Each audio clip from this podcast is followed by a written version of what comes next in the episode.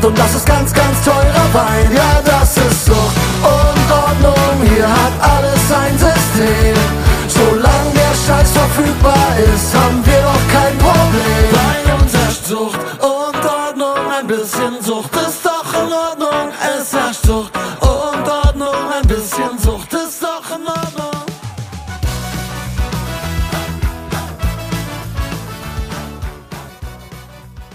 Einen wunderschönen guten Tag und herzlich willkommen zu einer neuen Episode Sucht und Ordnung, dein Podcast für vorurteilsfreie Aufklärung über psychotrope Substanzen, Drogenpolitik und Suchtprävention. Ich bin nicht allein, heute Daniel Schmidt So ist es. bei Moin, mir. moin. Einen wunderschönen Hey. Daniel. Moin, moin. Danke, dass ich da sein darf. Sehr gerne. Ähm, falls ihr ihn nicht kennt, was ich eigentlich nicht glaube, Daniel ist der Betreiber des legendären Elbschlosskellers, hat zwei Bücher mittlerweile geschrieben Mhm. und du hast auch noch drei weitere Läden, ne? Genau, wir haben insgesamt vier Läden, äh, den Elbschlosskeller, Meuterei, Motherfucker und Bayernstübel. Erste Buch Elbschlosskeller ist ein Bestseller geworden und jetzt äh, vor wenigen Tagen ist das zweite Buch Kiez rausgekommen. Genau. Voll nice. Ich habe das in den Stories gesehen und da ist auch ordentlich Andrang wieder, ne? Auf jeden Fall, ja. Die Leute haben Bock drauf. Geil. Das sind ja auch wilde Geschichten. Also ich habe das erste Buch gekauft, danach das Hörbuch gekauft, Mhm. weil ähm, ich bin halt so, ich, wenn ich lese, so nach zehn Seiten werde ich müde. Ja, ja, ja. Und deswegen habe ich mir angehört. Auch total geil, dass du es Ja, selber es ist, gesprochen hast. danke. Ist für viele eine bessere Lösung. So, das Hörbuch. Bist du nicht der Einzige? Ja, danke. Puh. ähm, und da hast du echt krasse Geschichten erzählt, auch tief in dein eigenes Leben Mhm. blicken lassen. Ähm, wie ging es dir nach dem ersten Buch? Ähm, was den Medienrummel angeht, an sich eigentlich gut. Was absolut schlecht, problematisch für mich war und mich tatsächlich äh, äh, wieder in ein, ein, Rückfall hat kommen lassen, ähm, das ist die Tatsache, dass mir abgeraten wurde, beim ersten Buch darüber offen zu kommunizieren, dass ich äh, ein Suchtmensch bin und bleibe. Mir wurde gesagt, äh, das darfst du nicht erwähnen, sonst verkauft sich das nicht so gut. Und äh, gerade wenn man neu ist in dieser Branche, ich bin ja eigentlich äh, Gastronom, ähm, hat man nicht so die Ahnung und nimmt sich vielleicht auch andere Dinge mal mehr zu Herzen.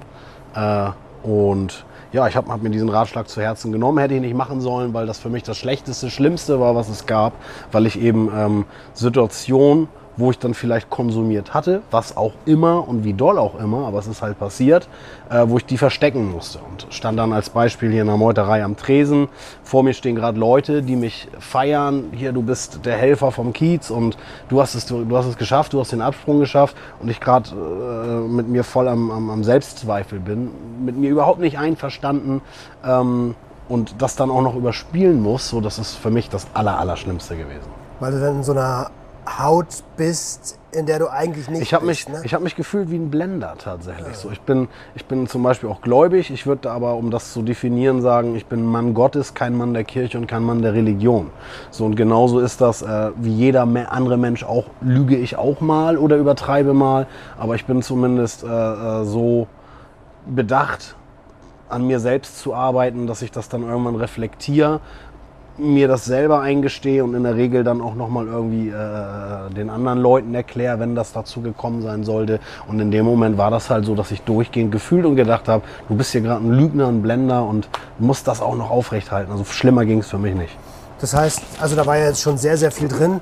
Authentizität ähm, schreibst du groß. Auf jeden Fall, ja. Alles, alles andere ist scheiße. Er ist auch so, ne? Also nur ist auch tatsächlich mein Erfolgsrezept. Es gibt so einige Leute, die mir dann an den Kopf geschmissen haben, auch jetzt gerade mit dem zweiten Buch, oh, hast dich verkauft und machst das wegen der Kohle und ne Bullshit. Letzten Endes habe ich all das, was ich gemacht habe, immer gemacht, weil ich Bock drauf hatte. Und alles andere, dass man damit dann vielleicht auch noch eine Mark verdienen kann oder ein, zwei Leute mehr in den Laden kommen, ist ein schöner Nebenaspekt, aber es ist nicht meine Intention gewesen. Ich habe das gemacht, wo ich Bock drauf hatte, weil ich Spaß dran hatte, ganz einfach. Und jetzt mit den Büchern zum Beispiel, weil du gerade sagst, ich gebe viel Preis. Äh, ich habe da in den letzten Tagen sehr viel drüber nachgedacht, ohne mich jetzt mit diesen Menschen auf ein Level stellen zu wollen. Ähm, denke ich, ist das aber etwas ähnliches wie bei einem Musiker oder Künstler, die auch ihre Emotionen irgendwie rauslassen. Ne, beim, beim, beim Rapper jetzt irgendwie in seinen Textzeilen und bei mir sind das dann halt eben die Zahlen im Buch gewesen. Äh, Finde ich gar nicht äh, verkehrt den Vergleich. Ganz im Gegenteil. Und ich finde schon, dass man das auf eine auf ein Level stellen kann, weil am Ende verkaufen, verkaufen, klingt so blöd, aber tragen, tragt ihr euer Innerstes nach außen, so wie ich das ja hier in dem Podcast auch mache. So, ne? Viele sagen so, ey, du verkaufst deine Seele. So, nein, Mann. Nein, ich teile sie. Genau ich so. teile sie, ja. Und vor genau. allen Dingen ist das ja auch eine Message für Leute, die da draußen sind. So, ey, egal wie groß derjenige zu sein scheint, vom sozialen Standing her oder vom, vom Milieu-Standing oder welches Standing auch immer, welches es da so gibt, ey, niemand ist mit seinen Problemen allein. Und das hast du ja jetzt auch schon durchklingen lassen. Genau. Du hast während der, also man hat dir abgeraten zu sagen, dass du konsumierst, du hast aber konsumiert. Ja, mein Leben lang. Also Mhm. was heißt mein Leben lang? Ich habe angefangen mit 14 Marihuana zu rauchen. Meine Mutter hat mir das leider vorgemacht.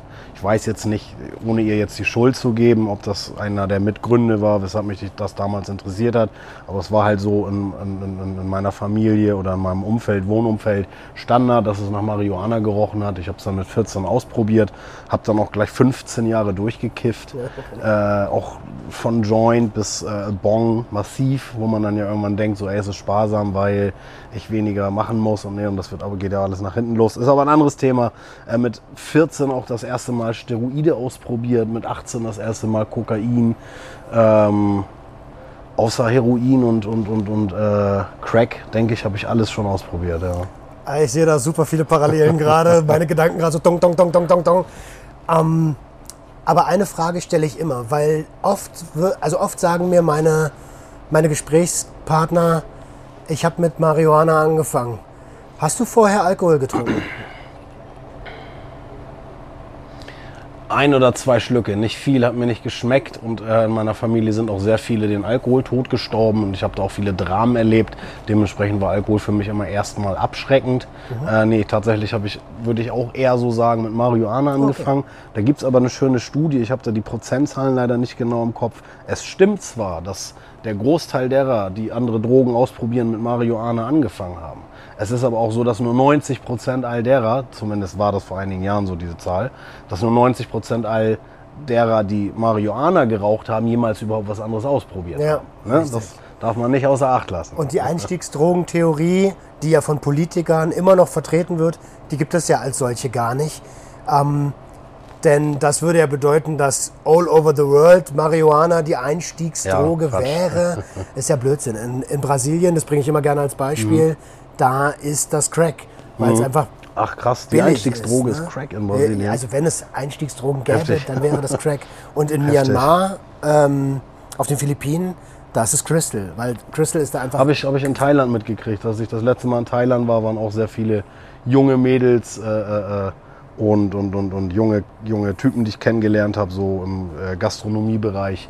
Die waren auch auf Eis, so haben sie das genannt. Das Ja, ist Crystal, Eis, genau. genau. Ja, krass. Okay, jetzt hast du schon so ein bisschen ähm, Familie angesprochen. Äh, mir ist wichtig zu sagen, mir ist immer ganz wichtig, dass sich mein Gast wohlfühlt, auch wenn ich Gast bei dir bin heute Mhm. hier. Ähm, wenn es irgendwas gibt, wo was dir zu nahe geht, dann einfach. Äh, Da- Deine Schuhe gefallen mir nicht. Ja. Nein, alles.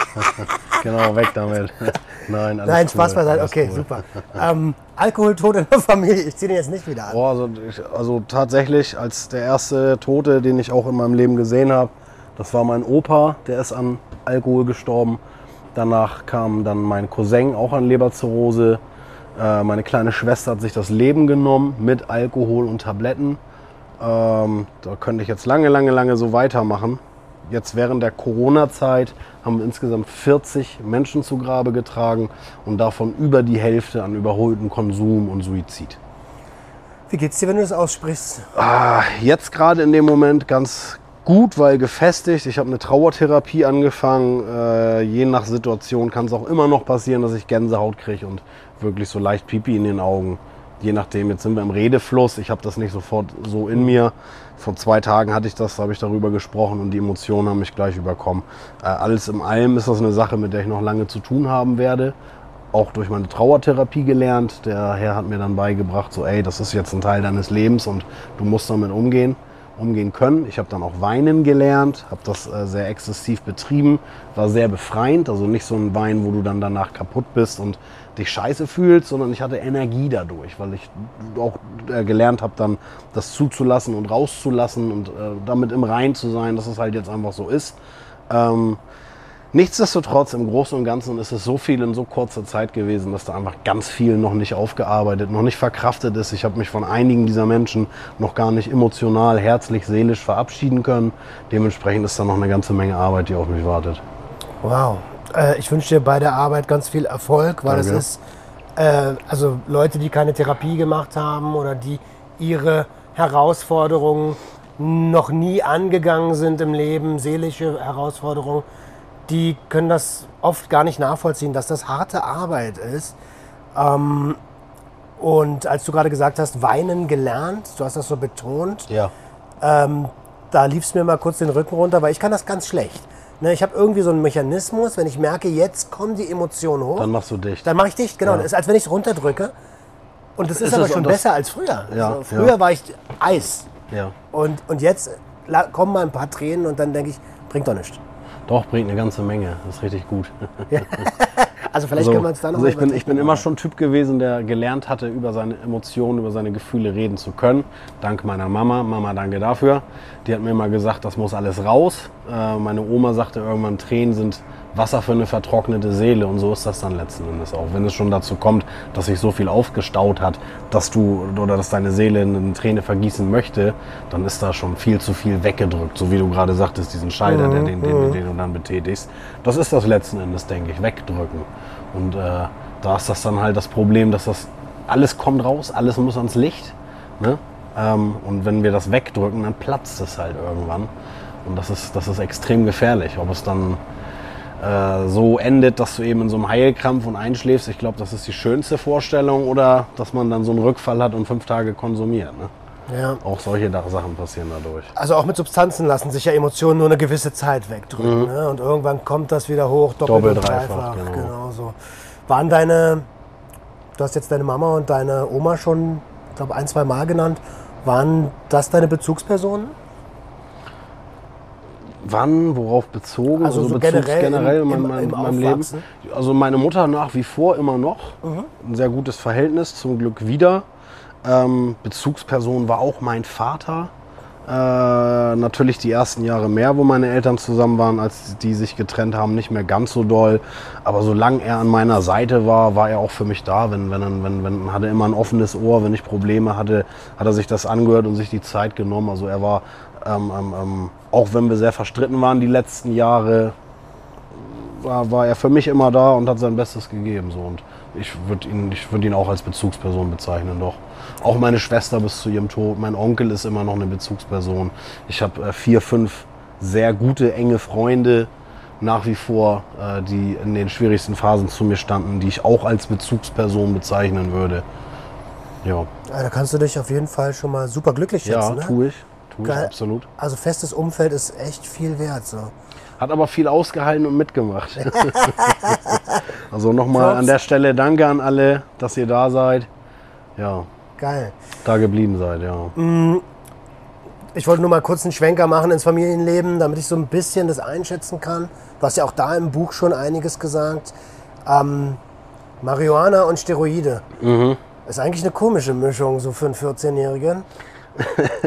Ja, einen 14-Jährigen auf jeden Fall. Und der andere würde vielleicht sagen, so auch, Marihuana hat mich äh, das erste Mal in meinem Leben klar werden lassen. Ich habe halt äh, auch mit 14 schon ADHS gehabt, wusste das nicht. Und du hast bei ADHS eben nicht nur diese emotionalen, also diese Emo dieses, dieses Gefühls hoch und runter, zu viel Empathie oder eben gar nichts, sondern du hast es auch oft, dass deine Gedanken in 70 Richtungen gleichzeitig laufen.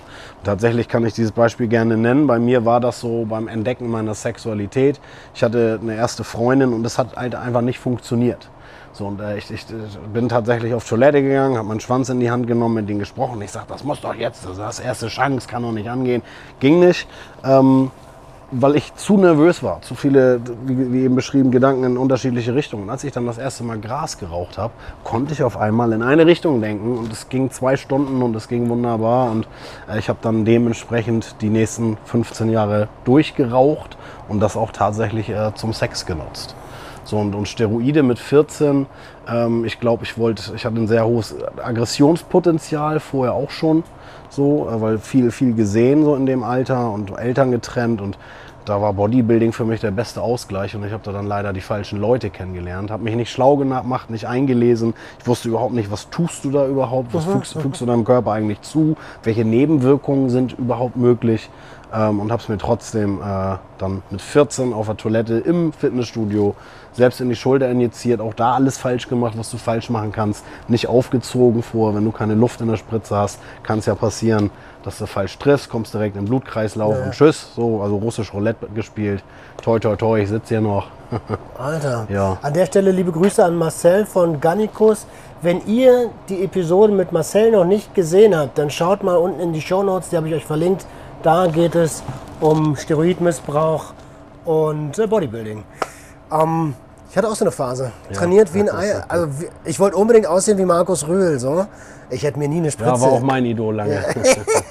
ich hätte mir nie eine Spritze in den Arsch gejagt oder in die Schulter. So. Das, das war aber auch genau mein Problem. Ich stand auch da drauf. Ne? Ah, ja, Ich stand auch auf die Prozedur. Ich mochte das mir diesen Fremdkörper in den Körper zu stechen. Ich mochte das Öl beim Aufziehen. Also mach auch alles ein bisschen freakig sein oder extrem, aber mir hat das halt alles gefallen damals. Ne?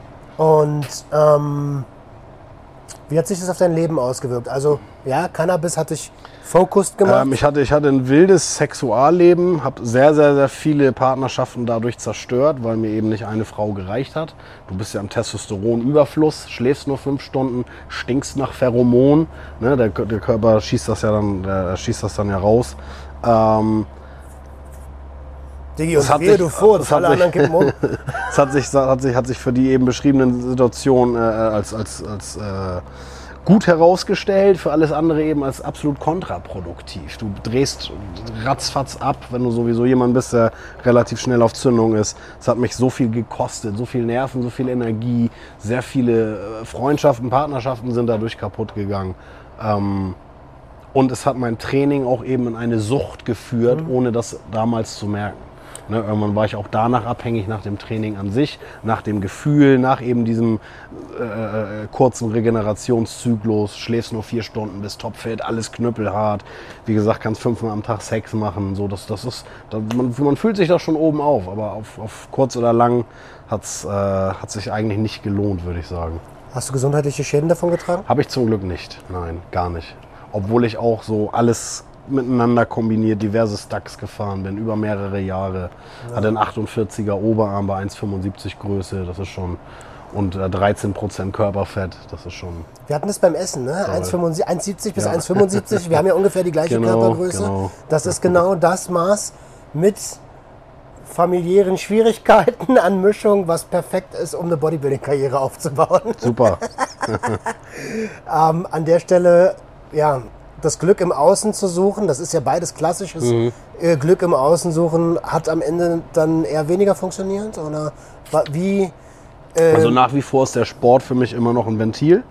Äh, wenn ich Tage habe, wo ich nicht so gut hochkomme, gehe ich zum Training. Danach, auch, auch wenn du voll ausgepowert bist, habe ich irgendwie mehr Elan, mehr Antrieb trotzdem. Man ist ausgeglichen, es produziert ja auch Glückshormone. Also das, das, das, der, der Sport an sich nach wie vor eine super Sache. Ähm, die Steroide hätte ich nicht nehmen müssen, vor allen Dingen nicht so früh. Ich habe dann äh, vor zweieinhalb Jahren einen Abbruch in Deutschland gehabt, weil ich eine sehr heftige Phase nochmal hatte.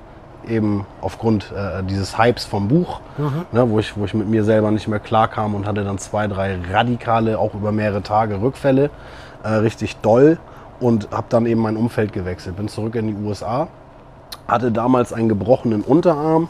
Man sieht das hier noch. Ich habe hier Platten mit diversen Schrauben drin. Hab, hab mir den in einer Hauerei durchtreten lassen und ähm, konnte dementsprechend auch nichts mehr machen, so körperlich. Und bin dann in die USA, wie gesagt, habe dann da eine 100 Tage Sport Challenge angefangen. Konnte am ersten Tag nur drei Liegestütze.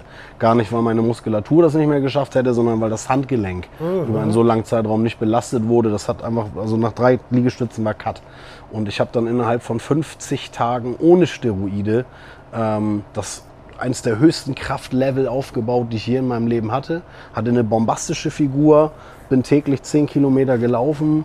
Äh, also das war, das, es geht auch ohne, wenn man eben die Zeit dafür hat, sich die Zeit dafür nimmt und äh, genug, genug investiert. es ist sogar, wa- wahrscheinlich geht es sogar länger ohne als mit. So sieht's aus, genau. Ähm, äh, ich muss immer ein bisschen sammeln, weil da ist so viel Information drin, wenn du was raus hast. Ja, Äh, also wir sind jetzt gesprungen von 14 zu vor zwei Jahren. Wie alt bist du eigentlich? genau. Jetzt bin ich 38. 38, also auch ein Kind der 80er. Genau, genau. Ja, Ähm, da, du hast gesagt, ein Rückfall. Bevor wir zu dem kommen, du hast gesagt, ähm, wahrscheinlich ist Heroin und Crack die einzigen Substanzen, die du nicht genommen hast. So von den gängigen Drogen bei uns. Von, dem, Breitengrad, ja. Mhm, von dem, was so in unserem Jahrgang als Drogen bezeichnet werden würde. Ne? Wir reden mal von, was weiß ich, Gras, LSD, Ecstasy, äh, Pilze, Mhm. Amphetamin. Amphetamine, Koks, Mhm. hatten wir glaube ich schon. Ne? Koks sage ich öfter.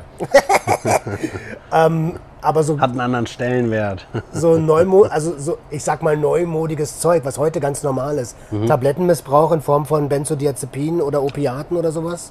Habe ich äh, zum Glück nie groß betrieben. Ich habe es aber gehabt in meinen ganz schlimmen Phasen, wo ich einfach nicht mehr schlafen konnte, weil drei Tage wach, vier Tage wach, fünf Tage wach ähm, und, und, und, und, und der Puls auf so einem Anschlag, dass das Herz gleich aus dem Shirt springt. Äh, da habe ich dann auch schon mit Benzos gegengekontert, damit ich mal runtergekommen bin. Das ist aber selten gewesen. Ist nicht, ist nicht der Regelfall gewesen. Ähm, gerade im Sportbereich, also gerade wenn es so mit, mit äh, Roids abgeht, so, dann Mhm. nehmen ja auch viele dann auf einmal Tillis, damit sie die Schmerzen der Gelenke dann nicht mehr fühlen. Also ich habe ich hab das erste Mal Tilidin, da war ich 21, äh, habe ich von einem Altenpfleger geschenkt bekommen. Der war Großdealer, ähm, hieß Techno, früher in der Techno-Szene, sein Spitzname war Techno. Und der hatte ein, ein, ein, äh, eine Be- Beinprothese. Das hat man, hat man ihm nicht angemerkt. Damit ist er dann in die Disco gehumpelt und hat das also gegangen. Entschuldigung, Techno, wenn du das siehst. ist er dann in die Disco und hat die Prothese umgedreht und sein Zeug rausgekippt. Den haben sie dann aber irgendwann erwischt und der musste dann eben äh, nochmal umschulen. Hat der Staat gesagt, hier, wenn du nicht in den Knast willst, nochmal was Vernünftiges. Und der ist dann Altenpfleger geworden, hat sich dann natürlich auch immer am Medikamentenschrank bedient, hat dann mit Sonnenbrille die Rentner im, äh, äh, im Rollstuhl hin und her geschoben und der kam dann mit 21 das erste Mal zu mir ins Studio, sagt hier, Teledin, mal eine geile, muss mal ausprobieren. Und ich habe die dann zum Sex auch genommen, wieder, war auch hast viel zum Sex war wunder, wunderbar. Und äh, ich habe irgendwann aber lustigerweise gelesen, dass das Zeug da impotent machen kann auf Dauer. Und das war dann so 10, 15 Jahre später. Äh, und ich fand das dann sehr lustig, dran zu denken, dass ich es zum Sex genommen habe und es kann aber impotent machen. Ja, Teledin auch schon genommen. Ähm, Sex spielt eine große, äh, eine große Rolle in deinem Leben? Nicht mehr so wie früher, aber immer noch. Also früher habe ich mich darüber identifiziert. Ich war auch süchtig nach Sex, auch eine ganze Zeit lang. Hat auch viele Partnerschaften kaputt gemacht. Als Beispiel, ich hatte eine Freundin und äh, wir hatten gerade unseren, unseren Verkehr und das war auch toll für beide und sie ist schon am Schlafen und ich will aber noch mal. Und sie sagt, nee, reicht. So, eine Dreiviertelstunde ist genug und es ist spät und morgen hoch und es war gut und lass mich in Ruhe. So, und äh, sie hatte dann schon die Augen zu und ich habe mich breitbeinig über sie rübergestellt und aufs Gesicht gewichst. sie, wurde, sie wurde dann, die Augen gingen auf, sie hat geschrien, die hat geweint. ich habe das absolut nicht verstanden. Ja, und im Nachhinein wurde mir halt klar, das hat sich für sie wie Missbrauch angefühlt. Zumindest eine Form davon. Sie sagte klar und deutlich Nein zu ihrem damaligen Partner, der weiß, wie sie tickt. Nein ist Nein. Egal und mach's trotzdem. Ich benutze dich jetzt wie ein Stück Fleisch als Wix-Vorlage. Muss für die ganz schlimm gewesen sein. Also, ja. Aus heutiger Sicht alles nachvollziehbar. Ne? Absolut, na klar. ja. Aber da, äh, Das ist ganz kurz, das ist aber halt eben völlig egal, welche Sucht. Man sieht das in dem Moment dann ja, immer nicht, weil dich ja, weil dich ja die, die, die, die Emotionen überkommen dem Gefühl und du gar nicht möglich, gar nicht in der Lage bist, vernünftig zu denken. weil du gesagt hast, darüber definiert, das ging mir auch eine Zeit lang so. Gerade in der Oh, Zeit als junger Erwachsener, wo, wo ich dachte so, okay, ich mache Sport, ich bin drauf. Äh, wofür ist der Körper da, wenn ich zum Ficken Das war ein Mitgedanke und dann war es auch so, wo ist mein Platz, wo ist mein Stellenwert. So, ich hatte so eine, so eine Tanga-Sammlung, hatte ich, hatte ich versteckt bei mir im Schrank. Von jedem Mädel, das ich mal hatte, habe ich einen Tanga mitgenommen. Wenn sie mir nicht gegeben hat, geklaut, genau. Nee, das hörte aber zum Glück irgendwann auf. Es war eine Zeit lang auch so heftig. Äh, jeder, der den Film Christian, mit Christian Bale kennt, American Psycho, wo er sich äh, im Spiegel selber beobachtet, das habe ich auch im Schatten gemacht. Ne? Auch wie du eben beschreibst, so selbstverliebt, äh, äh, mehr als nur Ästhet, am Pumpen halt mit Steroiden zusammen, dann noch mit einer Droge zusammen, dann am Sex machen. Ich habe mit so einem Bizepspose von der Seite mich selbst beobachtet, ja. Alter, das Und- und- mal und mich- und mich gefeiert. das ist so das klassische Ding, Und Spiegel, gefeiert, komm, ist mir ja. egal, ob die Alte da ist, ich will mich selber sehen. So. Ja. Ähm, no front an alle weiblichen Zuschauer, es ist halt so gewesen. Ne? Ähm, ja. Wann hast du das erste Mal gemerkt, ey, mein Konsumverhalten ist vielleicht nicht so ganz gesund? Das war das erste Mal so mit 23 bezüglich Marihuana. Da war ich selbstständig mit einem Fitnessstudio, hatte immer den, den gleichen Arbeitsablauf. Das war eigentlich ein Ein-Mann-Betrieb. Also morgens geputzt, abends geputzt, Leute eingewiesen, am Wochenende äh, Schulungen gemacht und tagsüber am Tresen gesessen. Einmal in der Woche dann noch den Papierkram. So und äh, ich habe zu der Zeit eigentlich nichts anderes gemacht, außer zu trainieren und zu kiffen. Die Arbeit an sich, das ist so ein unbewusster Ablauf gewesen. Das, da braucht ihr nicht mehr drüber nachdenken. War irgendwann eine Routine, die ist einfach passiert. Und ich habe dann irgendwann mitgekriegt, ey, eigentlich dreht sich dieser ganze Tagesablauf. Auch, da saß ich dann am Tresen im Studio, hatte meinen Sport schon rum und habe mich äh, äh, mit, mit, mit ähm, Karteileichen befasst damals, so wäre es eigentlich nicht mehr da. Und da, da, ging mir das dann durch den Kopf so, weil, weil ich wollte das schnell wegkriegen. So, mach das schnell fertig, du willst doch, ach nee, bringt eh nichts, du kannst ja erst zumachen, wenn du zumachst. So, und habe dann gemerkt, was ich an Hummeln im Moors hatte, nur um die erste Tüte zu rauchen. Mhm, ähm, ja, da, da habe ich das erste Mal gemerkt, dass das so ein bisschen Überhand nimmt und habe das dann reduziert. War aber jetzt nicht so, dass mich das irgendwie, dass mir das groß geschadet hätte oder hat und auch nicht mal im Umfeld. Das erste Mal, als es wirklich so wurde, dass, dass es mir geschadet hat und auch in meinem Umfeld, das war, als äh, es anfing zu doll zu werden mit Kokain. Wann hast du, du hast gesagt, mit 18 Kokain? Mit 18 habe ich das erste Mal Kokain gezogen. Oh, eine ja. krasse Parallele. Habe ich Ja. dir vorhin erzählt mit dem Überraschungsei, 18. Geburtstag, Ja, ja. Halleluja. Wie ging es bei dir los? Äh, ja, ich hatte auch Geburtstag tatsächlich. Wir haben dann nichts besorgen können, sind dann nachts irgendwie zu zweit, zu dritt nach Steilshoop gefahren. Das ist so eine Hamburger Blockbautengegend.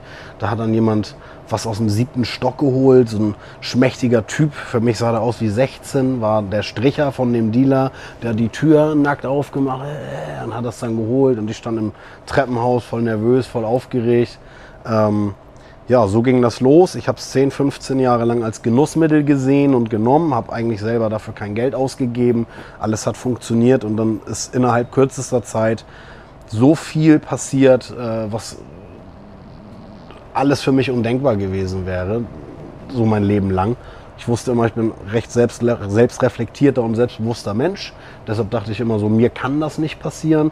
Und dann ist es aber dazu gekommen, halt, dass äh, ähm, ja, ich eine ungeborene Tochter verloren habe, äh, mein Vater sich von mir getrennt hat, meine Schwester sich das Leben genommen hat und noch andere Dinge, die mich belastet haben, was ich aber nicht gemerkt habe, weil ich immer darüber geredet habe und dachte, dadurch, dass ich darüber reden kann, ich bin ja cool damit. War ich aber nicht, es hat sich eingeschlichen und irgendwann war es halt so doll. Also es hatte dann nichts mehr, mein Konsumieren hatte dann oft nichts mehr mit Genuss zu tun, sondern mit Flucht und Verstecken. Und genau das wurde dann irgendwann daraus. Äh, Ich habe mich nur noch versteckt auf dem Zeug. War ganz schlimm. Was glaubst du, warum das drüber reden alleine dir ni- nicht gereicht hat? Ähm, weil ich nicht unbedingt immer in den richtigen Momenten darüber geredet habe. Ich habe oft dann nur noch darüber geredet, wenn ich schon konsumiert hatte. Und wenn du dann wieder nüchtern wirst, dann vergisst du oft all das, was in dieser Konsumnacht war. Dementsprechend sind das alles Perlen vor die Säue gewesen. Das ist, selbst wenn da Erkenntnis bei war und Wahrheit, wenn davon nichts hängen bleibt, bringt das nichts. Also ich denke, es hätte mir geholfen, nur zu reden, aber dann eben mit äh, dem richtigen und in dem richtigen Moment. Und da ist dann auch wieder der oder die richtige Person entscheiden, die sagt dir dann schon, ob das der richtige Moment ist. Für mich war dann irgendwann wirklich so diese Trauertherapie eine super Sache und ich habe auch äh, mit einer Drogenberatung angefangen, einmal die Woche. Das Okay. waren, und das waren beides Gespräche, die mir dann doch sehr gut geholfen haben. Hast du in der Zeit, wahrscheinlich hast du da schon äh, als äh, äh, Wirt gearbeitet, oder? Ja, ja. Und die Menschen, mit denen du dann gesprochen hast, waren Gäste oder? Teilweise Gäste, teilweise Freunde, Freunde, die ich verloren habe, viele Leute, die ich enttäuscht habe.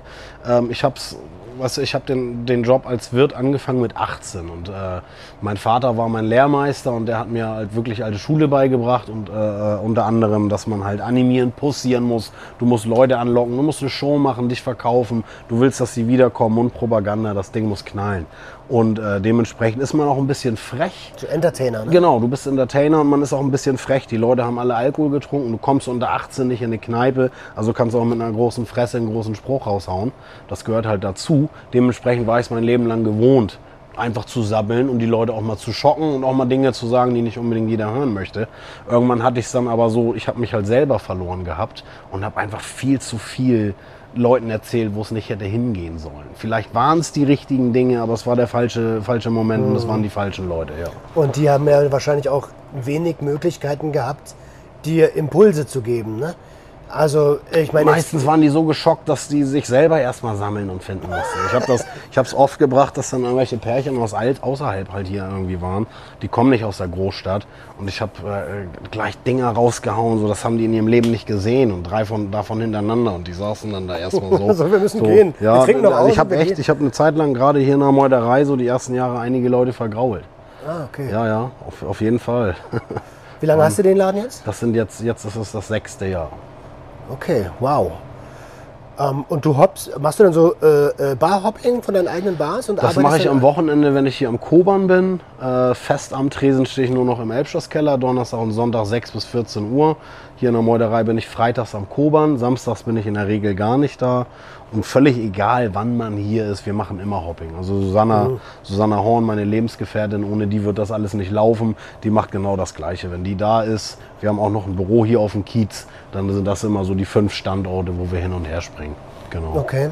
Und jetzt, hat, jetzt bist du in dieser Situation drin, ähm, bist eigentlich mitten im Leben am Arbeiten, so, merkst aber, mein Konsum, ähm, ich versuche gerade mit Konsum mein, meine Herausforderungen zu verarbeiten.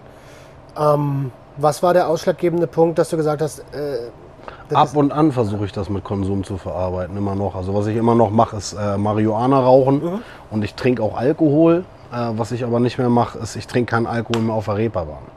Also wenn mir das passiert, ist, weil auch wenn ich jetzt sage, das mache ich nicht mehr und ihr seht mich dann doch irgendwann, es kann mir passieren, aber dann haue ich auch sofort ab. Riecht ihr das übrigens? Es Du riecht hast gerade nach Gras gesagt, auf einmal ja, riecht's ja, nach es riecht Gras, ne? nach Gras. Also wir sind auf dem Kiez, die Nachbarn sind hier wahrscheinlich am Barzen. Äh, nee, ich, ich mache es dann selber, wenn ich mich erwische, dass es doch passiert ist, weil ich mich habe breitschlagen lassen. Die Stimmung zu gut war, ich dann keinen klaren Kopf hatte für die Sekunde. Dann haue ich auch sofort nach dem ersten ab, weil die Verlockung für mich auf der Reeperbahn einfach zu groß ist. Mhm. Ähm, das passiert mir dann ganz schnell, dann bin ich fünf Tage hier und das will keiner. Äh, Bei so meinem ein Nachbarn trinke ich mal ein, im Urlaub trinke ich ein, aber hier nicht. Aber es ist auch so ein Gastro-Ding, ne? Also lange Schichten, dann willst du noch runterkommen irgendwie von der Schicht. Du weißt so, nicht ja. wo, was hat offen, Nein, eine Bar natürlich. Ja, ja. Und dann hängst du halt in einer anderen Bar rum, ne? Ja, da kenne ich ganz, ganz viele.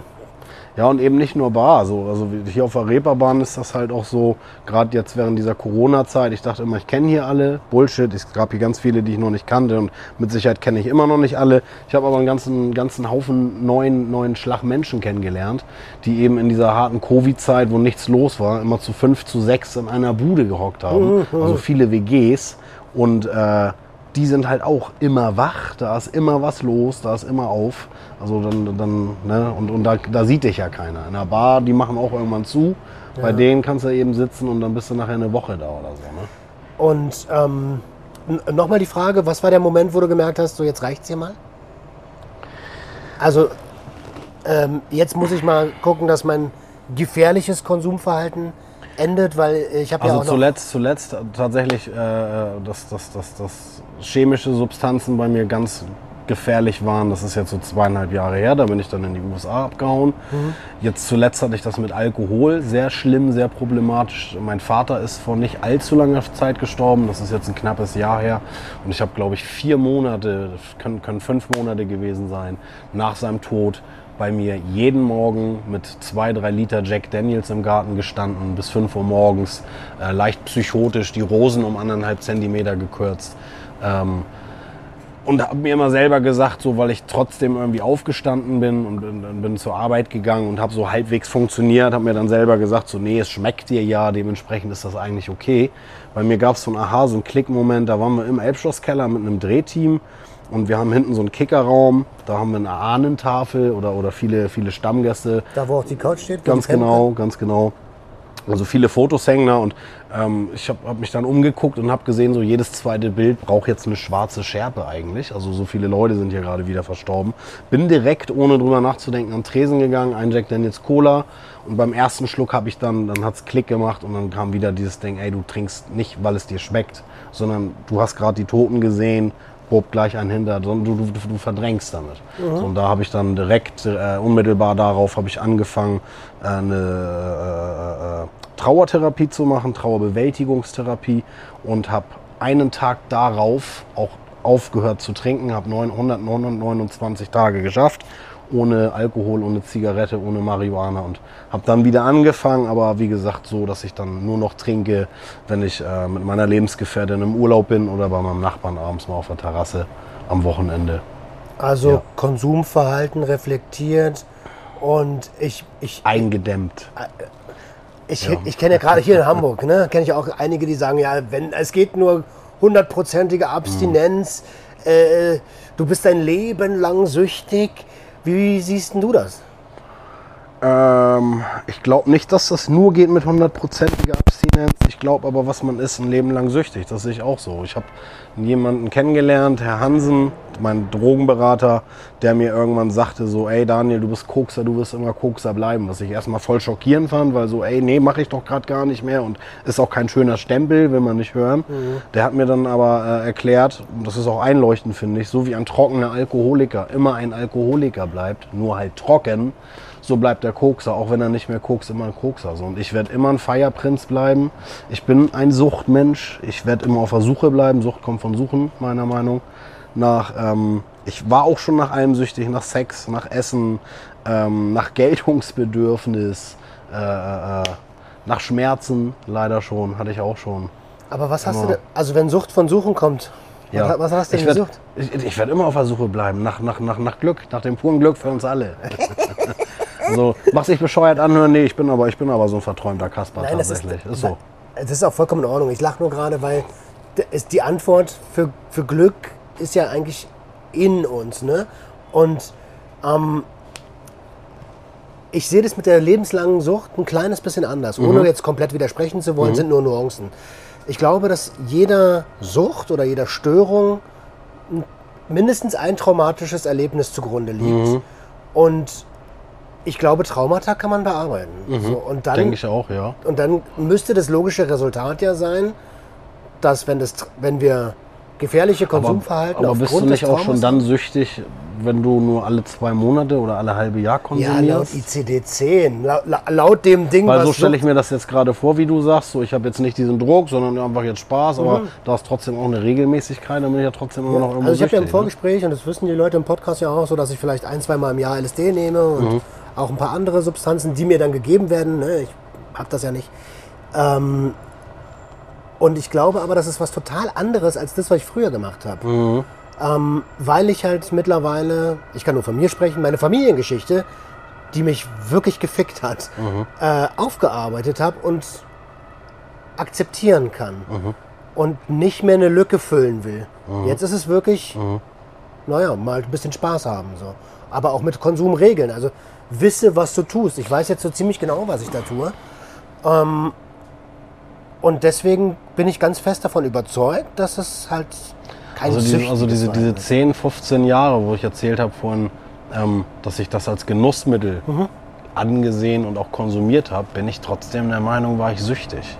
Ich hatte aber nicht annähernd das Problem, was ich dann irgendwann hatte. Ich meine, ja, Philosophie, ne? Da Genau, scheiden sich die genau. Geister. Und das ist ja auch ganz gut. Jeder kann es als das sehen. Ich glaube, so Sucht oder Störungen sind was ganz Individuelles. Deswegen gibt es, glaube Genau, ich, auch auch. bei jedem nochmal anders. Ne? Genau. Ich bin auch, glaube ich, einfach gerne ein extremer Mensch. Ich mache gerne Sachen doll. Habe ich noch nicht rausgehört, Alter. du hast Ich mache gerne Sachen doll. Welche Ja. Rolle spielt denn Gewalt in deinem Leben? Oh, hat auch immer eine sehr große Rolle gespielt gehabt. Ich bin mit Gewalt aufgewachsen, mit psychischer Gewalt, dann kam auch immer ein bisschen körperliche Gewalt dazu. Ich habe ein paar Mal mit angesehen, wie mein Vater einen weggemacht hat, ähm, war voll geschockt als Kind. Äh, hab dann ja, im Elbschlosskeller recht früh lernen müssen, mich gerade zu machen und war dann auch 10, 10, 11 Jahre als Hooligan unterwegs. Hab's geliebt, mich zu prügeln, auch mal einen in die Fresse zu kriegen. Ich mochte das auch, wenn andere schockiert sind, wenn ich dann da blutüberströmt stand und äh, mir einer abging bei, ähm, ja, ja.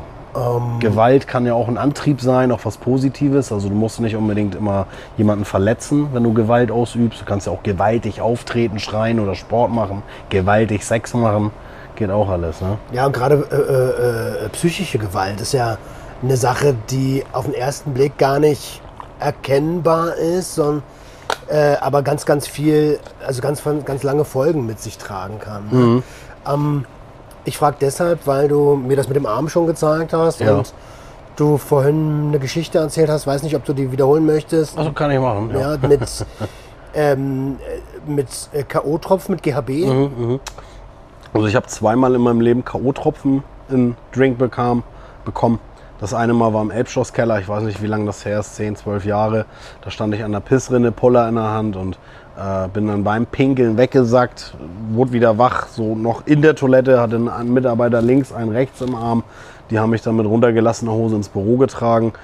Ich war dann wieder weg. Das nächste, als ich äh, dann die Augen aufmachte, war, ich hatte einen Mülleimer vor mir, habe gleichzeitig reingekotzt, gepinkelt. Ähm, wird ein lustiges Bild gewesen sein. Äh, da ist mir das einmal passiert und dann ist es mir einmal vor drei Jahren passiert in unserer äh, Nachbars, in unserem Nachbarsclub in dem Dot, Dirty Old Town. Da hat mir jemand äh, K.O.-Tropfen in den Drink gemacht und ich hatte einen absoluten Blackout. Hab einen jungen Mann, der damals wahrscheinlich stärker, fitter, äh, klarer war als ich, der sehr zu mir aufgeschaut hat, äh, also eigentlich ein Schutzbefohlener, den habe ich dann irgendwie so verletzt, dass was mit zwei Zähnen war, habe ihn am Kehlkopf, so habe ich es zumindest in Erinnerung oder so wurde es mir erzählt. Den Großteil der Story, die ich jetzt hier erzähle, äh, der, die wurde mir zugetragen, weil ich davon halt nichts mehr weiß durch die Tropfen. Ähm, ich habe ihn dann am Kehlkopf auf die Straße getragen, hatte wohl in der Hand noch eine Selter, da stand eine Prostituierte, die hat dann, was machst du mit dem Jungen? Ich die Selter auf sie geschmissen, so ganz klar. Die äh, Jungs kommen dann alle nach unten, die Aufpasser. Ich wollte denen dann auch ans Leder, hab die angeschrien, was wollt ihr? So, ich mache euch alle platt. Die Aufpasser, die auf die Damen aufpassen. Ja, ja, genau, genau. Also die, die Wirtschafter. So, und ähm, glücklicherweise war das halt hier direkt vom Laden. Wir haben drüben noch einen Laden und zwei, aus zwei Läden sind die Mitarbeiter alle auf die Straße und haben sich dazwischen gestellt. Ich hätte sonst richtig in die Fresse gekriegt. Es kamen gerade noch welche von der Seite, die ich gar nicht auf dem Schirm hatte und ich war da ja am Rumschreien. Die haben ihr Gesicht zu wahren. So, und was, was macht da die Fresse so auf? Dementsprechend hätte das halt geknallt. Ähm, meins ist es nicht. Ist das einer von uns? okay. Nee, und dementsprechend hat es halt geknallt und äh, sich haben dann, es haben sich dann zum Glück da Mitarbeiter zwischengestellt. Ein befreundeter Albaner, der einen guten Spruch losgelassen hat, was denen wohl auch imponiert hat, weshalb die dann nichts machten. Ich bin dann im Anschluss darauf immer noch in diesem Zustand, weiß davon nichts, in die HSV-Fankneipe, in die Tankstelle gelatscht und habe mich mit meinem äh, damaligen besten Freund David äh, durch den Laden geschlagen oder ich wollte das. Eigentlich hat nur er mir in die Fresse gehauen, weil ich, wie gesagt, gar nicht in der Verfassung war damals äh, und auch nicht, auch nicht fit und auch nicht klar. Ja, und ähm, der Laden war komplett leer, also tierisch Umsatzeinbuße, Vollkatastrophe für den Inhaber, Vollkatastrophe für die Sache an sich. Man scheißt nicht in sein eigenes Haus. Ne? Also habe mich damit auch derbe zum Affen gemacht. Und äh, bin dann blutüberströmt, David hat mir nämlich gut in die Fresse gehauen, bin dann blutüberströmt, zerrissenes T-Shirt, Kette hatte ich verloren, an den Mädels wieder vorbei. Ähm, bin in unseren Laden, habe Umsätze geholt und bin in Puff marschiert und habe da dann noch wilde Sau Also die gespielt. Kasse leer gemacht. Ja, ja, ganz genau. Ähm, die Mädels hatten schon keinen Bock mehr auf mich, ich- weil ich wohl auch dementsprechend gerochen habe, wie gerade geschildert, und denen auch auf den Sack ging. Und man redet dann auch teilweise wirres Zeug. Ja, und immer wenn die abhauen wollten, bin ich wieder auf die Matratze geklettert, habe wieder mit Schein geschmissen. Die mussten sich dann noch ein Strap-on umbinden und äh, alleine wilde Sau spielen, als ich nicht mehr konnte. Also die auch noch richtig geärgert dann. Naja, und äh, dann kam ich so langsam wieder zu mir und äh, so richtig klar, was da überhaupt alles passiert ist, das hat super lange gedauert, weil, wie eben gesagt, äh, mir da vieles zu Ohren getragen wurde. Es war sogar so heftig, in meinem neuen Buch ist ein Fehler drin vom zeitlichen Ablauf. Da steht äh, erst die Story drin, die ich eben geschildert habe, und danach dieser Armbruch. Und in echt war es andersrum. Es war erst der Armbruch.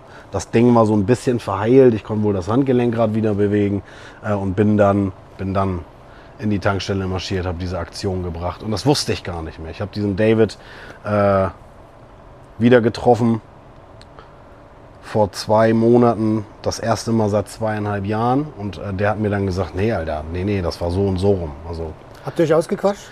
Ja, so ein bisschen. Er war, er hatte da ein paar Bier getrunken. Dementsprechend war das nicht so. Wenn beide mal nüchtern sind, wird das wohl irgendwann passieren. Aber zumindest sind wir auf so einen Nenner gekommen, dass er mir sagte, wenn wir uns das nächste Mal sehen, dann reden wir vernünftig.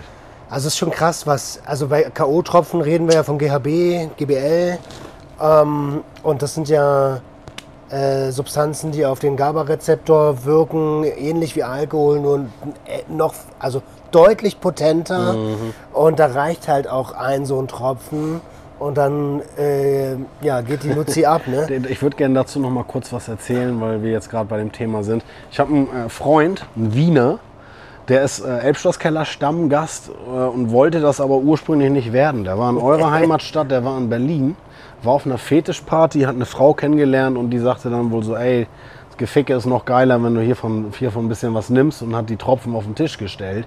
Und er ist halt auch ein verrückter Typ, hat angesetzt und einfach mal von einen kleinen Schluck genommen. So dementsprechend Augen zu, Augen wieder auf, er sitzt barfuß im Elbschlosskeller. Nicht mehr in Berlin auf einer Fetischparty.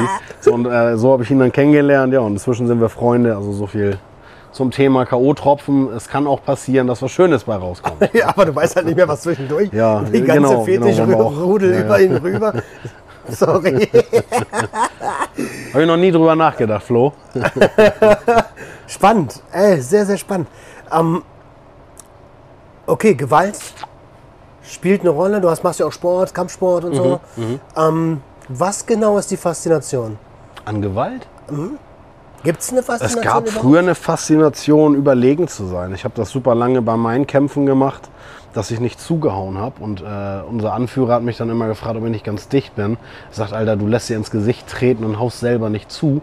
Äh, darauf war dann halt immer meine Antwort, ich will dem Gegenüber nicht wehtun, weil em Empathie halt so, so bin ich halt. Also ne? es Tatsächlich, ja, ja, ich will ihn nicht wehtun, aber ich stelle mich, aber ich stelle mich zehn Typen, die mir wehtun wollen. Naja, ein bisschen verrückt. Nee, ich, das hat mir, ich, ich wollte überlegen sein. Das war, das war mein, das war mein Antrieb. Ich wollte jemanden, der alles gibt mit Fäusten und Kicks, den wollte ich verknoten, festhalten, fixieren können. Am besten noch ein paar Kilo mehr als ich. Dass der zappelt und dann ruhig mit gelassener Stimme in die Augen gucken und sagen, bleib liegen. Lohnt sich. Das, also da ist mir einer bei abgegangen früher. Ähm, heute, heute, heute geht es einfach nur um den Sport. Gewalt in dem Sinne findet ja eigentlich nicht mehr statt. Ich habe keine Kämpfe mehr, äh, bin, bin aus dieser Szene mehr oder weniger raus. Ich bin ein Familienvater, so ein Thai-Box, Boxtraining. Da kommt auch mal Gewalt vor, aber das ist also selbst beim Sparring, wenn mir jemand eine klatscht, das so doll war, dann, dann sagt man eher gut gemacht, das ist die Deckung. Also ich werde dann nicht wütend. Okay. Wir hatten ja, als wir angefangen haben zu schreiben, ist ja auch schon ein paar Monate her, paar Monatchen her, ähm, da hast du dich gerade vorbereitet auf einen Kampf, Ja. ähm, der dann nicht stattgefunden hat wegen Covid. Ne? Äh, Wäre wär das der letzte Kampf oder war das wieder der Einstieg? Was war da los? Nee, das war geplant für mich so als letzter Kampf, weil diese Aktion mit dem Armbruch ist eine absolute Nullnummer so für mich gewesen, für meine Kampfhistorie. Es war nicht wirklich ein Kampf. Ich habe mich verkloppen, schlachten lassen. Ich war zu dem Zeitpunkt suizidal unterwegs unter anderem. Ähm, bin tatsächlich so dahin gefahren, dass ich sagte, so ey, vielleicht komme ich gar nicht wieder. Habe auch konsumiert gehabt und wusste auf, aufgrund meiner äh, Vergangenheit, wenn du mal verloren oder richtig in die Fresse gekriegt hast, dann warst du immer drauf. Nüchtern ist dir das so noch nie passiert. Ähm, dementsprechend war das alles vorprogrammiert. Eingeplant. Es war vorprogrammiert, ganz genau. Es, es, war, es war für mich damals auch so ein bisschen wie Buße tun. Ich hatte so viele Leute enttäuscht, mich selber enttäuscht. Äh, und ich dachte, das verdienst du jetzt einfach. Ähm, sofern ich denn denken konnte, wenn man davon sprechen kann. Nee, und habe dann äh, vorgehabt, so ey, wenn du, wenn du, wenn, wenn du jetzt mit, so, so das kann, das kann nicht dann dein Ausstieg gewesen sein, so ne. Und dementsprechend wollte ich noch mal einen Kampf machen. Ja, und äh, dann kam tatsächlich Covid dazwischen, eine Covid-Erkrankung. Ich war in einer der besten konditionellen Verfassungen meines Lebens tatsächlich, also richtig gut drauf. Äh, auch technisch sehr, sehr viel gelernt. Ich durfte Boxen nochmal neu lernen. Ich war nie ein guter Boxer. Ähm, ich konnte immer sehr gut einstecken und ich war gut am Boden.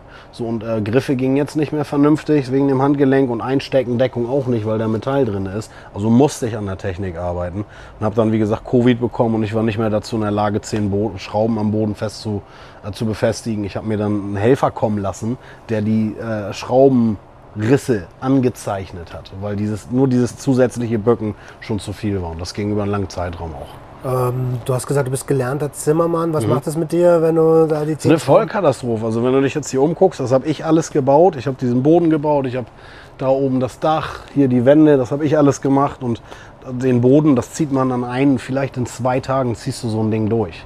Und wenn ich dann sage, ich konnte keine zehn Schrauben am Boden befestigen, das war schon heftig. Das ist so eine Latte, ne? Das ist ein so ein Brett, genau. genau. krass. Ich habe mich dann echt an den Rand gestellt und musste nach Luft hapsen. Ne?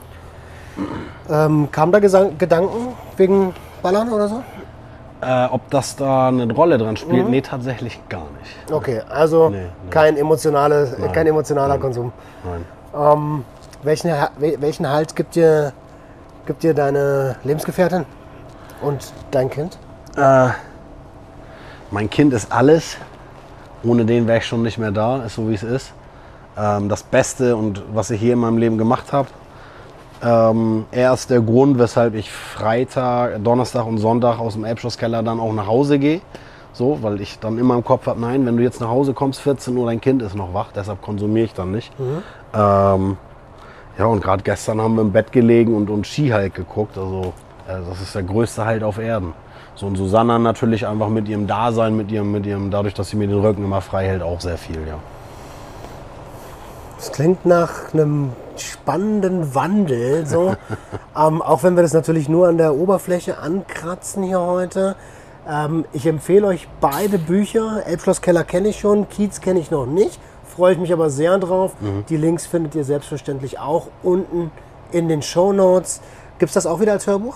Das wird es auch als Hörbuch geben. Tatsächlich haben wir damit aber noch nicht einmal angefangen. Dementsprechend kann ich kein Datum nennen. Okay. Ich würde gerne noch eine Sache sagen, wenn ich darf. Selbstverständlich, du darfst mich hat, sagen, mich hat, mich hat vor kurzem ein äh, Gast und ein, ein, ein Fan des ersten Buches hier auf der Straße angesprochen und sagt, ey, mir ist aufgefallen, du hast deinem Vater nicht gedankt. Dementsprechend äh, wollte ich das jetzt nur einmal machen. Papa, ich danke dir für alles, was du für mich getan hast, auch wenn du nicht mehr da bist. Ich trage dich in meinem Herzen, ich liebe dich. Äh, gerade für all die Leute, die das zweite Buch jetzt lesen, das äh, mein Vater sehr großes Thema. Ich beschreibe da eine Sache, die mich traumatisiert hat als Kind, wo er Anteil dran hatte, ähm, weshalb ich ihm aber nach wie vor nicht böse bin. Einmal, dass das von mir jetzt ausgesprochen wurde. Er war der beste Typ ever. Alter, so. geiles Ding, Alter. Geiles Ding. Ähm, kann ich nicht so viel mitreden. Ne? Ich habe nie, meinen Erzeuger nie kennengelernt. Mhm. Äh, Ich weiß nur, dass der Lebensgefährte meiner Mutter, liebe Grüße, Bastard ist. Aber spannend. Also sowas ist auch befreiend. Ne? Es ist derbe befreiend, unglaublich. Ich hab- Also, ja. Also das hat mich auch gerade richtig berührt, weil so ein Ding habe ich mit meiner Mom dieses Jahr gemacht. Ähm, ich bin eigentlich ungewollt, bin Urlaubsmitbringsel. Äh, Mitbringsel. ähm, und wir hatten heute, also wir, nee, nicht heute, wir hatten dieses Jahr, das habe ich auch noch so nicht erzählt, ein Therapiegespräch zu zweit. Ähm, und da hat sie gesagt, hey, hätte ich das irgendwie zwei Monate früher gewusst, dann wirst du hier heute nicht sitzen. Das hat mich richtig Mhm. Krasse gefickt, Aussage, ne? ja, ja. Aber ist ja die Wahrheit. also ja. für eine 19-Jährige. Es ist so, es ist so wie es ist. Genau. Und dann habe ich das lange reflektiert und habe mich danach auch bei ihr bedankt, dass ich trotzdem da sein darf. Mhm. Und das ist schon ein richtiger Knotenlöser, ne? Ist so. Oh ja. Ist ganz schwer zu verstehen, wenn jemand das selber nicht erlebt hat. Ich kannte früher auch immer diesen Spruch, das fällt dir wie eine Last von den Schultern. Wenn das dann mal wirklich passiert und du von einer Sekunde auf die andere wirklich so 10 Kilo leichter bist fühlbar, es ist unglaublich befreiend äh, äh, und kann auch sehr, sehr viel, sehr viel, sehr viel Neues, Positives auslösen. Ne? Gibt Energie. Bei mir war das so. Musstest du deinen Konsum jemals verstecken vor, vor deinem Umfeld? Äh, richtig verstecken nur nach Erscheinen des ersten Buches. Und das hat eben dazu geführt, dass ich zwei mal einen äh, äh, Rückfall hatte, der so massiv war, dass ich eine drogeninitiierte Psychose hatte tatsächlich. Also ich habe Dinge gesehen, die es nicht, die es so nicht gab, Dinge gehört, die es so nicht gab. Ähm, übelste Angst und, und, und Wahnvorstellungen gehabt, ist nicht schön. So und äh, deshalb, deshalb bin ich jetzt ganz bewusst ganz öffn, ganz, ganz, ganz, äh, ganz doll an die Öffentlichkeit gegangen damit, um das eben nicht mehr machen zu müssen. Genau. Ähm, du hast vorhin den Satz gesagt, süchtig nach Angst. War das. War ich auch, war ich auch. Wusste ich eine ganze Zeit lang nicht. Ähm, es fing damit irgendwie an, dass ich mich während Schichten hier in der Meuterei, im Keller hier in der Meuterei versteckt habe. Hier oben tobte die Party und ich habe unten im Keller gehockt. Ähm, und das wurde dann immer doller. Und irgendwann hatte ich dann diesen Drogenberater und der hat mir dann klar gemacht, weißt du überhaupt, was du da betrieben hast? Du hast weiße Folter an dir betrieben. Sagt er, schwarze Folter ist alles körperliche, weiße Folter alles seelische. So, und wenn du dich wegsperrst, völlig egal mit wem du das machst, natürlich siehst du dann irgendwann weiße Mäuse. So, und ähm, ähm, ich musste dann Deutschland verlassen, weil es irgendwann so heftig wurde und habe äh, am Abschluss, am Abreisetag auf, Gali, auf ProSieben bei Galileo äh, einen Bericht gesehen, wo sie erklärt haben, süchtig nach Angst. Und da hat es dann bei mir auf einmal Klick gemacht. Es hatte sich im Laufe der Zeit so eingespielt, dass ich inzwischen angstsüchtig war, das aber gar nicht wusste, weil ich durch dieses Verstecken und dann konsumieren ähm, und dadurch dann weiter verstecken mhm. ähm, ein, ein, ein, ein ja, Angst, Angstzustand hatte in dem Moment, ohne mir das im, im Klaren zu sein. Und als sie das dann halt erzählt haben und darüber berichtet haben, hat das sofort Klick bei mir gemacht, so dass es, dass es letzten Endes das war. Ne? Es gibt bei nichts anderem wie bei Angst einen so hohen Adrenalinausstoß. Also das ist der übelste Kick überhaupt. Fight or flight, und, ne? Genau, und wenn, du, und wenn du eben zwei Tage irgendwo in der Ecke liegst und wirklich Angst hast, jede Sekunde, dass wer auch immer dir jetzt dein Leben nimmt oder nach deinem Leben trachtet und dein Herz schon aus der Brust springt, wovor du wieder Angst, wo wiederum Angst hast, weil der Herzschlag ja so laut ist, dass die Atmung laut ist, dass die mich hören könnten. Dadurch kommen die gleich wieder. Völlig irre. Ähm, nee, und äh, das ist mir dann klar geworden. Ich war auch nach Angst schon süchtig, ja. Naja, gut. Also, äh, ich würde es nicht als irre bezeichnen, sondern wie du gesagt hast, induzierte Psychose. Mhm. Ähm, das gerade bei Stimulantien gar, gar nicht unüblich. Mhm. Also äh, ich habe auch schon bei mir im Wohnzimmer mit so, einer, mit so einem Luftgewehr gesessen und gedacht, die kommen gleich. Oh, ich wusste ich, nicht kenn, wer. Ich einige, ja. Ähm, äh, am meisten Angst hatte ich davor, dass meine Frau mich erwischt, weil ich das ja immer undercover gemacht habe. Mhm. Äh, bis ich dann äh, ihr das gesagt habe und da ist auch diese berühmte Last von den ja. Schultern gefallen. Und da konnte ich tatsächlich auch mal so richtig heulen, weil das waren 21 Jahre, die ich mit mir rumgeschleppt habe. Ne? Da bin ich dann ja noch ganz gut mit meinem Verein. Naja, aber du hast ja hier, also du, dafür, also ist ja auch kein Wettbewerb, du hast andere Scheiße ja. auf anderem Level gesehen. So. Wie geht's weiter bei dir? Ähm, immer weiter vorwärts auf jeden Fall. nee, tatsächlich ist es so, meine Lebensgefährtin und ich haben gerade darüber geredet, äh, was jetzt mit der Gastronomie und den Einzelbetrieben und den kleinen Unternehmen, zu denen wir auch gehören, passiert. Wenn man so eine Sachen äh, in, in, im Fernsehen sieht bei Maischberger, ähm, so von wegen Pleite ist nicht gleich Insolvenz oder naja. Dichterladen.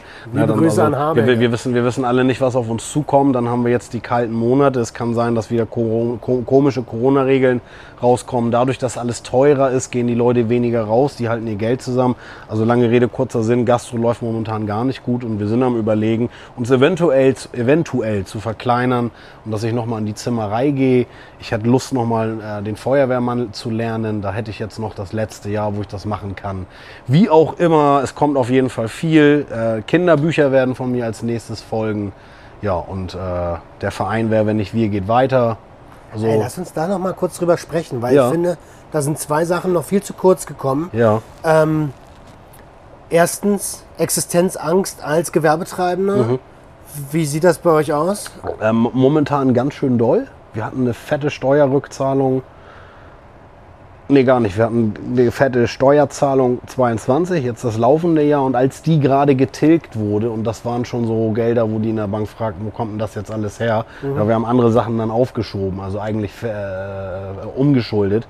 Ähm, kam gleich der nächste Brief ins Haus, Rückzahlung von 2021, wo wir insgesamt drei, vier Monate auf hatten, uns auch so ein bisschen von den Corona-Geldern haben auszahlen lassen, die die jetzt zurückhaben wollen. Aber es ist halt einfach so, wo willst du dir das herschnitzen? Alles wird gerade teurer, die Leute gehen weniger raus. Gastronomie hat sowieso die letzten Jahre einen Kneck, äh, richtig einen wegbekommen. Mhm. Äh, also Existenzangst ist schon da, auch bei uns. Der Elbschlosskeller ist ein Selbstgänger. Ich kann aber zum Beispiel auch jetzt klipp und klar sagen, äh, hätte ich die Bücher nicht rausgebracht wird es die Läden nicht mehr geben. Wir haben mit jedem Cent, den die Bücher eingespielt haben, Löcher in unseren Läden gestopft. So, und das ist aber trotzdem auch so. Wir haben es alles gehalten. Es ist aber so viel Kampf momentan und echt anstrengend. Wie gesagt, wir spielen mit dem Gedanken, uns zu verkleinern und dass ich nochmal in äh, ins, ins, ins, äh, ins Baugewerbe zurückgehe. Und kommt da so der Gedanke, wofür eigentlich die ganze Scheiße? So ein bisschen, ja. Also wenn du dann auf einmal doch Schulden hast oder oder, oder ein gesparte, gespartes musstest äh, und selber dafür nichts kannst, natürlich kommen solche Gedanken auf. Mhm. Es, ist ja nicht, es ist ja nicht Eigenverschulden. Das wäre ja eine andere Sache. Hätte ich jetzt irgendwie 200.000 verkokst und können sagen, okay, wir können deshalb nichts mehr zahlen. Ich Vollidiot, aber ich weiß, wofür es draufgegangen ist. Ich bin der Spacken. Nee, ist ja nicht so. Ne? Wir haben alles richtig gemacht und hängen trotzdem in dieser Scheiße. Das ist schon, aber es geht ja nicht nur uns so. Ne? Also es geht vielen mhm. kleinen und mittel Betrieblern so. Auch Privatleuten, ne? hatte ich vorhin erzählt. Ein Bekannter von mir, der hat gerade eine Erhöhung bekommen, 1,5 Gasrechnungen im Jahr. Der soll jetzt um die 6000 Euro zahlen. Es war erstmal nur so was wie ein Kostenvoranschlag. Der hat mich aber heulend angerufen und sagt, ey, ich habe zwei Kinder, wie soll ich jetzt noch in Urlaub fahren mit denen jährlich? Ne? Das ist unser Jahresurlaub, was fehlt. So, bin mal gespannt, wo die Reise hingeht. Dementsprechend kann ich nichts Gewisses sagen, außer äh, dass, dass, dass, dass, dass ich... Äh, weiter Gas geben werde, bis ich nicht mehr da bin. Ich finde es immer krass, dass die, äh, die KMUs, die kleinen und mittelständischen Unternehmen, irgendwie ich habe immer den Eindruck, dass das die benachteiligsten sind, gerade Gewerbe. Ist so, ja. Weißt du, Natürlich. Ihr, äh, also ich bin ja Solo-Selbstständiger quasi, aber ihr, ihr schafft Arbeitsplätze so und werdet dafür gefickt einfach so. Eigentlich sind wir systemrelevant. Stell dir mal vor, es wird keine Kneipen geben, die ja für viele Leute auch Ventil sind. Ich vergleiche das immer gerne mit der Prostitution. Wenn du das nicht hättest, wie viele Leute würden irgendwelchen Frauen auflauern, und, um da ihr Bedürfnis zu stillen, welches auch immer. So und ähnlich ist das, denke ich, mit der Gastro auch. Wir sind ein Ventil für so viele Menschen, ähm, ähm, ähm, Seelsorge für viele ja. Menschen, Auffangbecken für viele Menschen. Ne, wer, naja, aber es ist, ist eigentlich bei allen, bei, bei, bei allen so. Wenn es die Bäcker nicht mehr gibt, wenn es äh, die ganzen kleinen Unternehmer nicht mehr gibt, Vollkatastrophe. Und danach sieht es aber gerade aus. Ne? Wenn wir jetzt in diesen Corona, in den nächsten Corona-Winter und jetzt auch noch in den Inflations-, Energiespar-Winter kommen, was glaubst du, ähm, wie wird sich das auf die psychische Gesundheit der Bevölkerung auswirken? Ganz, ganz, ganz, ganz fatal. Äh, von den 40 Verstorbenen jetzt während der Covid-Zeit ist keiner an Covid gestorben aber alle durch die Aus- oder Nebenwirkungen von Covid. Durch Verein, also in meinem, in meinem speziellen Fall jetzt, äh, Vereinsamung, Suizid, ganz doll, Depression, was dann damit einhergeht. Äh, ich habe zwei Bekannte, drei, die sich erhängt haben, einen, der sich angezündet hat. Das, und das spielt alles damit, äh, spielt, hat alles damit zu tun, ne? spielt alles eine Rolle. Und dafür hast du, also nicht dafür, aber für Menschen, die am Rande der Existenz leben, habt ihr einen Verein gegründet. Äh, ganz genau, für Randständige. Wir haben während der, während der Hardcore-Covid-Zeit, ich kam aus diesem USA-Aufenthalt zurück, wo ich halt wieder zu mir selbst finden, zu mir kommen wollte, mich auch körperlich aufgebaut habe. Mir fehlte leider ein bisschen Zeit, sonst hätte ich noch mehr an mir arbeiten können. 90 Tage waren geplant. Das ist das, was du ohne Visa in den USA am längsten bleiben darfst. 50 wurden es dann, weil halt Covid ausgebrochen ist. Keiner wusste, was passiert. Ich habe ein Kind im anderen Land, kann für das gerade nicht da sein. Wir haben Läden, wo meine Frau sowieso gerade alles alleine reist. Und dann bestand auf einmal die Gefahr, dass die komplett dicht machen. Also habe ich dann tatsächlich äh, noch ein Flugzeug bekommen, war einer der letzten Passa ein, einzigen Passagiere in Lehrer Jumbo. Bin rüber, rüber nach äh, wo bin ich denn hin? Nach Amsterdam und dann äh, nach Hamburg. Und äh, bin direkt mit dem Auto auf den Kiez gefahren und es war alles tot, menschenleer. Ne, und weil ich halt auch viele Obdachlose kenne im Laufe der Jahre, selbst wenn das nicht deine Freunde sind, wenn du zehn Jahre da an jemanden vorbeigehst, irgendwann sagt man dem Hallo und irgendwann hat man Also, doch mal einen kurzen du Schnack. machst das. Ja, nein, auf jeden Fall kenne ich die halt alle und äh, habe dann gefragt, so, was ist denn mit dir? Gibt es irgendwelche Infos? Hat jemand Flugblätter verteilt? Ja, und wusste von nichts. Und dann haben wir angefangen, unsere Läden, haben halt äh, alles dicht gemacht, haben die Fenster und Türen äh, mit USB-Platten verschraubt, alles aus den Läden geholt, was du zu Geld machen kannst, weil wir wirklich Worst-Case-Szenario, Plünderung im Kopf hatten und haben dann, äh, weil die halt vor der Tür waren und keiner mehr da war, es fiel halt nichts ab, es gab keine Laufkundschaft, denen fällt ja immer irgendwie Essen oder Trinken zu, auch viele, viele Betreiber von äh, Restaurants und so, die geben denen dann immer was. KFC, wenn der dicht macht, der stellt denen immer drei dicke Pötte hin. Ne? So, und sowas war halt alles nicht mehr und es fiel auch keine Kohle ab. Die Stadt hatte vergessen, sich um die zu kümmern. Die letzte Instanz, die es gibt, die Tafel, hatte nicht auf. Also die wurden einfach vergessen. Die Tafel war so, auch zu? Die Tafeln waren auch zu. So, es war alles zu. Das war wirklich, das, das ist so, das ist so, hätten die Tafeln aufgehabt, dann hätte ich, weiß ich nicht, dann hätte ich irgendwas organisiert, dass die das machen. Dann wäre ich selber nicht, ich habe es deshalb gemacht, weil es gemacht werden musste. Mhm, So, und dann habe ich mit meiner Lebensgefährtin abends zu Hause genau darüber geredet und dann kam irgendwann das Thema auf, weißt du, was passieren kann, wenn sich jetzt keiner um die kümmert. Dann hatten wir sofort beide, hatten, wir haben uns nicht angeguckt, ich nach rechts geguckt, sie nach links, aber ich habe gehört, dass das bei ihr in der Stimme war und sie hat es wohl bei mir auch gehört. Wir hatten leicht, leicht Pipi in der Stimme und in den Augen. Und dann haben wir beide sofort gesagt, Alter, wir müssen die jetzt satt machen. Ne, und dann haben wir angefangen im Elbschlosskeller mit Gaskocher äh, irgendwie Essen, was über, über Kollegen, die Läden hatten, die halt nicht mehr aufmachen durften, weil ja alles am Verfaulen war. Dementsprechend haben wir erstmal extrem viel aus guten Küchen bekommen. Ähm, und hatten befreundeter Koch, der ja dann auch arbeitslos war, äh, der hat uns dann seine Küche und seine Manpower zur Verfügung gestellt. Und dann lief das alles darauf hinaus, dass wir am Tag 250 Leute verköstigt, eingekleidet haben, alte Leute zu Hause angefahren haben. Es waren nicht nur Obdachlose und Randständige nachher, sondern Familien, Rentner, überall, wo es halt irgendwie fehlte, sind wir eingesprungen. Und daraus ist jetzt ein Verein entstanden, Wer, wenn nicht wir e.V. Das Ding gibt es immer noch, dreimal die Woche machen wir immer noch Leute satt. Jetzt haben wir endlich demnächst einen Standort, dann können wir auch wieder Klamotten raushauen.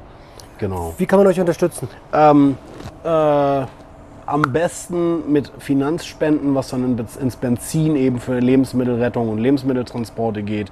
Oder mit Manpower. Einfach wer, wenn nicht wir anschreiben ähm, und auf eine Antwort warten. Ja, vielleicht äh, kommen wir einfach mal ein Wochenende rum und helfen mit. ja, gerne. Ähm, gerne. ich ich kenne da zufällig zwei große Kleiderschränke, Schatzi, Ja. die, ausge die Also Klamotten tatsächlich nehmen wir nicht mehr an. Wir Also ist haben, zu viel, ne? wir, haben, wir haben zwei 40 Fußcontainer, äh, die äh, bis, bis unter das Dach, bis unter die Luke voll sind mit Klamotten, durchsortiert von Gehwagen, Krücken, äh, weil das eben eine super große Sache war irgendwann und wirklich viele Leute gespendet haben. Zu Höchstzeiten haben wir das sogar so gemacht, dass Markensachen, wir haben ey, Designersachen für 800 Euro bekommen, die haben wir dann fotografiert bei eBay reingesetzt und dann aus den 300 Euro, die wir damit gemacht haben, dann irgendwie sechs andere Jacken Ja, gekauft, okay. die trotzdem warm halten. Ne? Also sowas lief alles. Ist ja auch viel wichtiger, eine Downjacke zu Genau, haben als eine als, als, genau, völl- völliger Quatsch für den Obdachlosen. So. Und äh, nee, und ähm, Deutschland hat dann so im zweiten, dritten Lockdown haben auf einmal alle mitgemacht und in Hamburg wurden die ganzen Spendencontainer abgebaut. Andere Hilfsorganisationen haben auch nichts mehr angenommen. Also Klamotten haben wir tatsächlich noch und nöcher. Was mit Das diesen, es gibt so eine Isomatten, die so ein bisschen Isomatten, Schlafsäcke gehen immer. Äh, ein Gehwagen geht immer. So diese ganzen medizinischen Utensilien, sowas geht immer. Ein Rollator, ganz genau. Ja, also auch die Adresse findet ihr unten in den Show Notes. Und ich denke, da werden wir auf jeden Fall den Winter vielleicht gerne nochmal schnacken. Sehr geil, gerne. Kann man Würde ich mich bestimmt noch mal freuen. hoch. Aber dann mit zwei Schuhen. Ich glaube, wir haben eine runde Episode. Gibt es noch irgendwas, wo du sagst, ey, da sind wir nicht drauf eingegangen, ist mir aber wichtig? Nö. Dann wünsche ich dir weiterhin erfolgreiches Kämpfen, ähm, dass du deine persönlichen Ziele erreichst. Es wäre geil, wenn du den Feuerwehrmann noch machst. Das fand ich Danke, mega. danke, danke. Ähm, Meine Frau möchte das nicht. Sie sagt, ich bin dann zu sehr eingebunden. Hat sie auch gar nicht so unrecht. Sehen wir, wo die Reise Ja, wenn hingeht. der Pieper losgeht, rennst du, ne? Ähm, wünsche dir nur das Beste. Und für euch da draußen, wir hören uns nächste Woche wieder, wenn es wieder heißt, herzlich willkommen zu einer neuen Episode Sucht und Ordnung. Mach's gut. Mein Lieber. Hau rein. Hat mich gefreut, danke. Sucht und Ordnung, ein bisschen Sucht ist doch in Ordnung. Es herrscht Sucht und Ordnung, ein bisschen Sucht ist doch in Ordnung.